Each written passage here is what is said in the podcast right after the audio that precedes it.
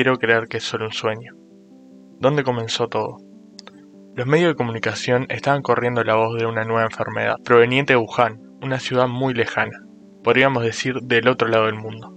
La información corría rápido, al igual que la enfermedad. Los rumores comenzaron a ser numerosos, estaban empezando a rozar con la realidad. En principio lo veíamos como algo lejano, que no podía llegar a pasar, pero en pocos meses nos encontramos en un escenario muy diferente al que pensábamos. La enfermedad estaba tocando nuestra puerta. Por más que pusiéramos varias trancas, ella se hizo paso y entró en nuestras vidas. Era una sensación muy extraña, como si lo que estuviera pasando no fuera real.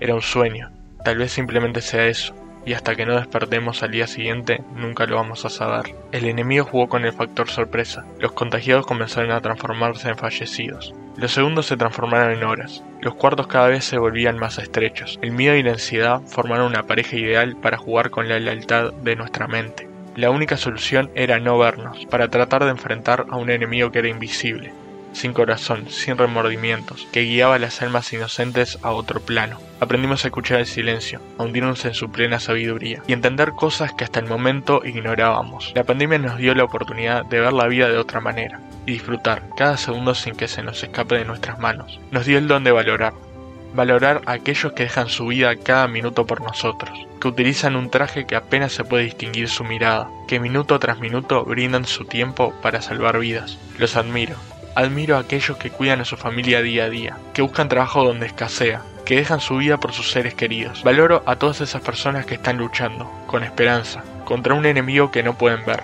Vamos a estar acá siempre esperando el momento de su regreso. El tiempo pasa ahí fuera, sin dar aviso, como un tren que se descarriló sin rumbo. Se van los años, las horas, los segundos, y seguimos acá, sentados esperando que ocurra un milagro, esperando despertar y que nos digan que la curva de contagios es plana, que las personas que estaban luchando sanaron y volvieron con sus familias, que ya no hay fallecidos. En un año nuestra vida cambió radicalmente. Nuestros hábitos son a través de una pantalla. Ya prácticamente no usamos nuestra voz, usamos el táctil de un celular para comunicarnos con nuestro entorno y transmitir en un texto breve todas nuestras emociones. ¿Qué puedo decirte? Extraño cosas tan simples que antes apenas notaba, como abrazar a mis amigos, a mi familia. Son cosas que nunca pensamos que nos faltarían, y ahí es cuando nos damos cuenta que empezamos a apreciar esos pequeños momentos cuando nos faltan. En algún momento nos vamos a despertar, nos vamos a olvidar de todo lo que pasó, nos vamos a levantar de la cama y vamos a estar junto a las personas que amamos, disfrutando todos esos pequeños momentos que perdimos, atesorando cada instante y vamos a encontrar la belleza hasta en lo más diminuto. Bueno, si llegaron hasta este punto, les quiero agradecer mucho por haber escuchado esta reflexión. Son las 12 de la noche en este momento y la terminé de escribir